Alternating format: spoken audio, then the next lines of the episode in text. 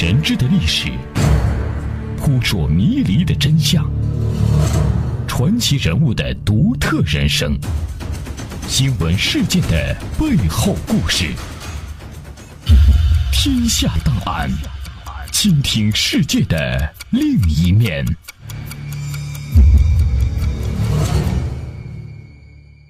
这里是天下档案，我是阿东，欢迎大家来到我们的节目当中。天下档案，倾听世界的另一面。发生在一九一一年的辛亥革命是具有划时代意义的重大历史事件。它不仅推翻了清王朝二百六十八年的统治，更结束了华夏大地上两千多年的皇权专制。而作为辛亥革命的发端，武昌首义却充满了戏剧性的色彩。本期天下档案，我们就将为您讲述一九一一年武昌首义。十二小时，武昌城落入革命党人手中。相关内容摘自《文史参考》杂志。一九一一年九月二十三日，湖北的革命团体共进会文学社的领导人们在武汉雄楚楼十号的刘公住宅正式宣布合并。合并大会上，大家接受了刘复基的提议，决定日后不再分彼此，一律不再用文学社和共进会的名称，统称为武昌革命党人。众人推举蒋义武为军事总指挥，孙武为军政部长，刘公为总理。第二天，起义指挥部在武昌胭脂巷十一号胡祖宇家召开干部会议，共一百多人参加。会议决定将于一九一一年十月六日起义。那一天是农历八月十五，暗合元末历史上八月十五杀鞑子的传说。这些年轻人或许没有想到。他们拉开了一场改变中国命运大事件的序幕，他们的英名将永在史册。一场哗变的意外军变，就在胭脂巷会议召开的当天，驻扎于武昌城外南湖的第八标三营的炮队出了篓子。南湖炮队出事不是什么蓄谋已久的造反，而是一场意外。当天下午，一队士兵喝酒。为即将退役的郑木，也就是相当于现在的班长汪锡九和士兵梅清福践行。由于排长刘步云干涉士兵喝酒，双方发生争执，大打出手。时任武汉最高军事长官的清军第八镇统制张彪闻讯大惊，立刻派马队前往南湖炮队弹压。待骑兵赶到时，哗变的士兵早已逃散一空。不久，八月十五杀鞑子一语在军营。传开来，湖广总督芮成宣布，八月十五全城戒严，官兵不能离营外出。军中除执勤士兵可携带少量子弹外，所有弹药一律集中收缴，统一保管。更严格的是，他还下令军营中的中秋联欢会也要提前一天举行。八月十五那天，严禁以各种名义会餐。起义总指挥部鉴于当时的情况，只能把起义时间往后推迟。约定在阴历八月十八那一天起义，也就是阳历的十月十一日。孙武原本住在汉口的荣昌照相馆，天天忙于制作宣传单、刻制印章、制造土炸弹。十月四日，他因怀疑有清廷暗探来查，便搬到了汉口俄租界的宝善里十四号，并以此为临时指挥总部。十月九日下午，孙武在屋子里全神贯注，忙碌地制造炸弹。面前的案子上摆满了黑铅、铁片、罐头盒、盐酸、硫磺等物。孙武本人受过专业训练，加上起义时间紧迫，所以他专门负责制作土炸弹。孙武效率不低，一天可做五十枚。当天，刘公的弟弟刘同，一个十六岁的少年，来宝善里找刘公。刘同生性好动，又有抽烟的习惯，没寻找刘公，便百无聊赖地倚着木案，边看孙武忙活，边吞云吐雾。过了一会儿，刘同站得累了，潇洒的一滩烟灰，转身要走。谁料他刚一转身，桌案上的炸药就腾起了一团大火球，立刻引燃了其他杂物，浓烟升起。孙武的双手和脸都被严重烧伤。孙武强忍疼痛，一边命刘同赶紧离开，一边让当时在另外一间房子印制伪钞的李春轩向房子泼煤油，意图在救火队赶来之前把所有证据都烧毁烧光。俄国巡捕很快朝着火地点赶来，警哨声凄厉，孙武等人只能逃走，包括革命党人的花名册在内，共进会、文学社诸多重要文件都留在了宝善里十四号。刘公愧疚交加，捶胸自责，派弟弟刘同和妻子李淑清回去，试图取回文件。然而，潜伏已久的探子们只等他们上钩。刘同和李淑清刚一返回，便双双落网。刘同挨不住酷刑，把他所知道的几处共进会、文学社的机关和活动地点全部供出。清政府按图索骥，瑞成等人派出大批军警，已经分别端掉了几个革命窝点。刘复基、彭楚藩、杨洪胜被军警擒获，蒋义武侥幸逃脱，彭刘杨被判斩立决。瑞成这下放了心。他觉得自己已经立下大功一件，便顾不得休息，与师爷详议，电奏朝廷，洋洋洒洒大讲自己如何不动声色擒斩贼党。邀功之后，他疲乏已极，倒卧床上，昏然睡去。此时，瑞成手握革命党人名册，师爷张梅生劝他下狠手，立即召集军将，暗策抓人，大开杀戒，如此可防患于未然。可是瑞成却怕魄力。本人又信佛，总觉得杀人太多有损阴德。事实证明，瑞成的犹豫完全是妇人之仁。如果他果决，立刻马上按照名单抓人；如果他有大慈大悲、大智慧，完全可以在搜获名册后召集新军中下级军官，当众宣布此事，然后把名册公开销毁，表示既往不咎。这样做定可大大削弱新军内革命党人及时起义的危险。他如果真的销毁了名册，以示宽大。其实也符合朝廷上的精神。此时的清王朝已是一座摇摇欲坠的大厦，唯恐风吹草动，以致上谕写道：“如搜获逆党名册，立即销毁，勿得稍事牵连，致滋扰累。”关键时刻的瑞城懦弱迟疑，换来的是一个王朝的崩溃。此时，辫子问题又开始甚嚣尘上，成为激发革命的一个谣言。政府正在搜查。只要没有辫子，就会抓起来处决。谣言不胫而走，在新军中惹得人心惶惶。确实，遇难的彭、刘、杨三位烈士都是剪了辫子的人，而且十月十日早晨被政府逮捕的张廷甫，他本人也是剪辫子的。而恰恰是这次杀人后唯一的逮捕行动，使得谣言的真实性得到了证实和确认。后来，这个谣言便演变成政府军满族兵逮捕新军中所有的汉人士兵，准备集体屠杀。十月十日吃早饭的时候，从外面买菜回营的司务长熊炳坤面色凝重，说：“督府半夜刚刚杀了几个人，其中一个还是常来工程营送东西的杨洪胜。据司务长讲，那几个人被杀后，手疾血淋淋的搭在两块砖头上。”还被拍成照片贴在墙上示众。杨洪胜、刘富基和彭楚藩三人都是自己的好友。得知此噩耗，熊炳坤悲从中来。消息越来越明朗，军警昨晚和今天凌晨破坏了革命党数个机关办事地点，抓走数十人。革命军的名册已经落入清廷之手，危险迫在眉睫。彭、刘、杨三人被杀后砍头的照片被发送至每个军营中。越来越多的人看到了布告和照片。面对这样的血腥恐怖，革命军士兵人人自危，皆默然无声啊。一个名叫徐兆斌的革命士兵从队伍里站出来，高声说：“我们不怕死，朝廷奈何以死吓唬我们？”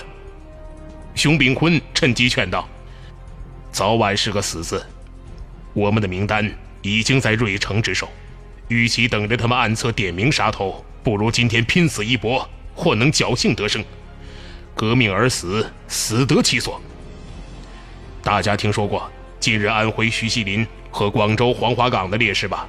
他们死后，报馆刊登他们的事迹，坊间流传他们的照片，是何等荣耀的事情！如果我们合力进取，或许起事成功；即使失败，也对民族做大贡献。使后世铁血男儿以吾等为榜样，为革命倒死不顾。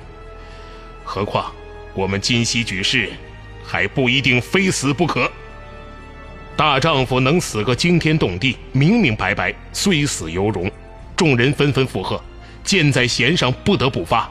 大家认为，如果不动手，彭刘杨的下场定会等待着他们。工程营士兵手中不缺枪，只缺子弹。由于清廷防范一天比一天严格，所有士兵手中的子弹都要上缴。幸好头一天杨洪胜送来五十发子弹，加上十月十日当天一个士兵从长官那儿偷来的两盒，约有一百发子弹。好歹工程营有一百五十发子弹可用。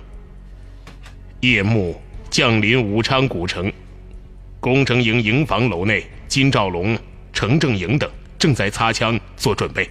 二排长陶其胜带兵查捕，见金等荷枪实弹，斥问：“你想干什么？”金兆龙语带双关的回答：“准备不测。”陶怒吼：“你想造反吗？”“反就反，你能怎样？”陶上前抢枪，命护兵逮捕金兆龙。形势危急，金兆龙大喊：“弟兄们，还不动手，等什么呢？”程正营怕开枪误伤了金兆龙，便用枪托猛击陶其胜的头。陶跳起来往外跑，成从背后开枪击中。当时熊炳坤正在四处查看，见陶启胜逃跑，果断开枪击中其小腹。暴动者生，留营者死。熊炳坤鸣笛集合七八十人。他们第一个目标就是囤积军械弹药的楚望台，在工程第八营枪声的呼唤下，格林的二十九标、三十标新军革命军士兵分起响应，呐喊冲锋，冒着小雨冲向了楚望台。与此同时，陆军测绘学堂的全部学生都冲出教室，他们推开阻拦的教官，撕烂窗帘和布单，在壁上缠扎白布条为标记，赤手空拳奔向了楚望台。天下档案，我是阿东。各位对哪些话题更感兴趣？可以直接参与到我们的节目当中，在新浪微博搜索一下“小楼文化”，找到我们的官方认证微博，可以给我们发送私信，或者打开微信查找“小楼文化”，订阅我们的微信公众账号。您还可以写邮件过来，“小楼文化”的全拼艾特 s i n a 点 com。天下档案，期待您的参与。作为武昌一带最重要的军械库。楚望台有日本步枪一万五千支，德国毛瑟双管枪一万多支，汉阳造单筒长枪数万支，子弹不计其数。在总指挥部早先制定的作战计划中，攻取楚望台是起义最重要的一步。各标各队的革命代表都十分清楚这一点。接下来，欢迎您继续收听《天下档案》。革命军士兵知道楚望台的重要性，芮成等人当然也知道。自从得知新军要起事的消息后，芮成、张彪一直陆陆续续地撤换驻都署、藩署等重要部门的新军，换上他们自己认为最可靠的部队和军官，并派都练公所的科长李克果担当楚望台监督官。李克果本人当过工程营管带，按理讲熟知军情，如此人事安排不能说不稳妥。出于对军械库的高度重视，李克果本人一直吃住在那里。负责楚望台守卫任务的是工程八营左队，在这里，革命党人的正队长叫罗炳顺，副队长叫马荣。事前，熊炳坤已经通知他们，枪声响后立刻抢占楚望台。工程营熊炳坤等人的枪声一响，就惊动了正在楚望台值班的李克果，他立刻率亲随数人跑到制高点处瞭望。让人火速把左队队官，相当于连长的吴兆林找来，命令道：“你立刻集合队伍，严加保护军械库，不得有失。有接近楚望台者，格杀勿论。”吴兆林很听话，马上集结左队全体士兵，并由李克果战前训话。李克果话并不多，只要求大家不要惊慌，仔细安排布防，保持高度警戒。他有所不知的是，把守军械库的左队士兵十之六七都是革命党人。罗炳顺、马荣等人听到枪响后十分激动，表面上却强装镇静。听李克果训话后，马荣首先发问：“我们士兵手里一粒子弹也没有，乱党有枪弹冲杀过来，我们怎么挡得住呢？”原来，为了防备新军士兵暴动，芮成一直特别警惕，曾下令收缴所有实弹，就连把守军械库的官兵子弹也在收缴之列。听着日益频密、越来越近的枪声，吴兆林对李克果说：“监督官。”总不能让弟兄们以血肉之躯去挡子弹吧？当然要发子弹，去把仓库主任找来，开仓发子弹。当最后一名士兵也领到了子弹，革命党人马荣马上举枪朝空中发了一枪。弟兄们，反了，反了！毕竟已经听见外面起事的动静，左队士兵抑制不住内心的兴奋，纷纷朝天放枪。站在高台的李克果惊呆了，他愣了一会儿，他本想冲英雄。想以口舌说服起义士兵。但现场大乱，士兵四下奔跑，枪声大作，李克果根本没有说话的机会。他在随从掩护下落荒而逃。待熊秉坤等人来到后，工程营二十九标、三十标等其余革命党人陆续赶来，最终大家统计人数总共才四百多人。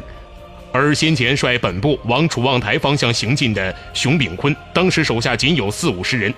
不仅好多人不听熊秉坤的话，有些人还不服气，低声嘀咕。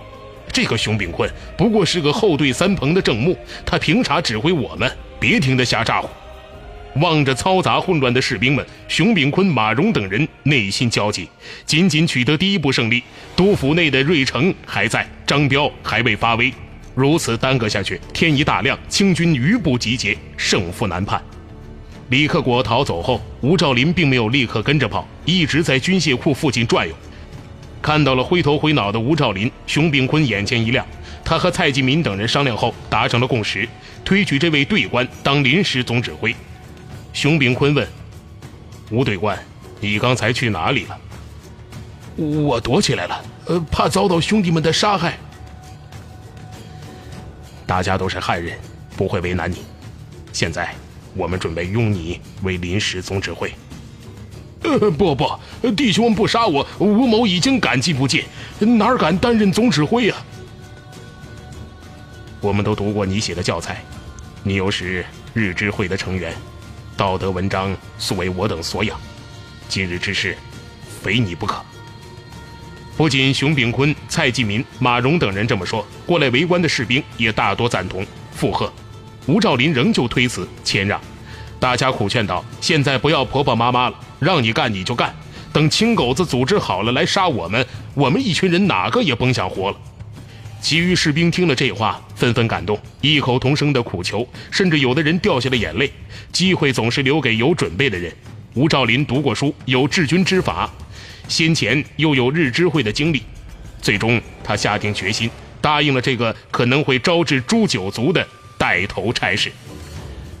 他抖擞精神，站在高台上，高声问众人：“你们推举我为总指挥，都愿意吗？”“愿意！”台下是几百人同声。既然如此，大家一定要统一服从指挥。违令者，斩！三言两语，已经明白无误地显示出吴兆林的指挥能力和组织能力。站在一旁的熊秉坤等人见此大感欣慰。所谓时势造英雄，讲的就是吴兆林的境遇。如今，人民英雄纪念碑辛亥革命那块浮雕上面，手举驳壳枪带领士兵冲锋的原型正是吴兆林。武昌老城周长三千四百三十丈，东西五里，南北六里。瑞城所在的都署在城西南角。首义开始后，新军将士约四千人参与其中。顽固反抗者大概只有都督署卫队、教练队、宪兵营、辎重八营、三十标的骑兵营，以及城内外的千余名警察和巡防军，加起来大概也有五千左右的人数。瑞城这个文人总督不懂打仗，在军事方面，他肯定要依赖清廷在湖北的最高军事指挥官、湖北提督兼第八镇统治张彪。瑞城一直担心新军造反。张彪却夸下海口，说他所辖的第八镇士兵大多忠心朝廷。结果最后一算，就他属下造反的士兵多。无论怎么说，虽然大草包一个，张彪并不是那种听到枪声就尿裤子的将军。他下令死扛。革命军第一次进攻不利，第一路匡杰部先败下阵来。急恼之下，吴兆麟差点把他杀头示众，幸亏蔡继明苦劝，匡杰才有机会重整队伍，戴罪立功。警署一带，清军重兵云集，纵然革命士兵勇往直前，仍旧在密集的枪炮声中倒地，伤亡惨重。关键时刻，南湖炮队的革命士兵从天而降。南湖炮队，也就是炮队第八标，革命军总代表是徐万年。他得到邓玉林送来的起义通知后，马上抓紧准备。起义打响后，大家集合，在壁上扎白布条，杀了一只鸡，饮血酒，进行集体宣誓。痛饮黄龙酒，今朝起义师，推倒清朝廷，灭绝满湖夷。于是，四门大炮以及十几门其他类型的火炮被兵士们推出营房，直奔武昌城内的都署方向。吴兆麟见到大炮，大喜过望，马上让孟华臣等人携两门炮占领保安门，徐万年携炮四门占领楚望台，剩下的大炮均由张文鼎负责，尽数运往蛇山制高点。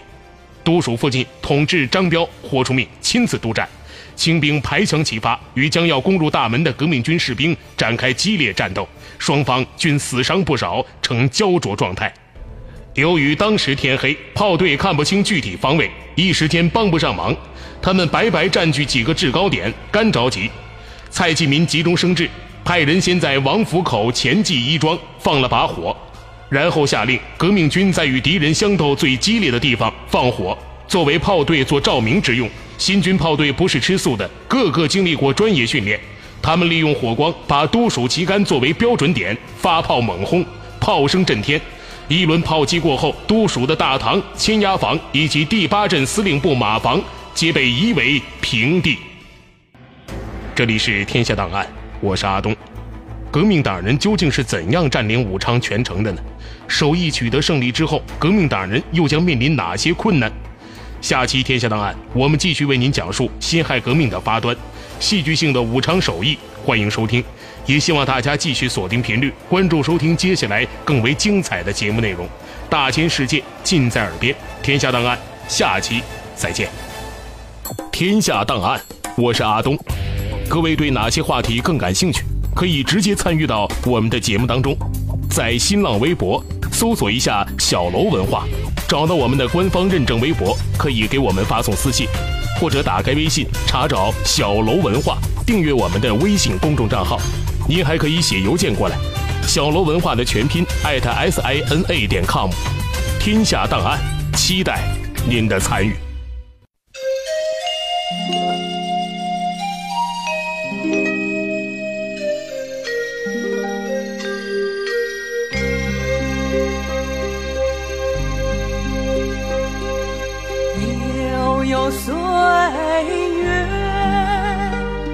说当年好困惑，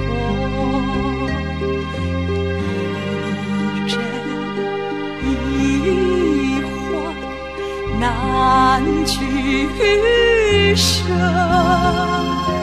悲欢离合都曾经有过，这样。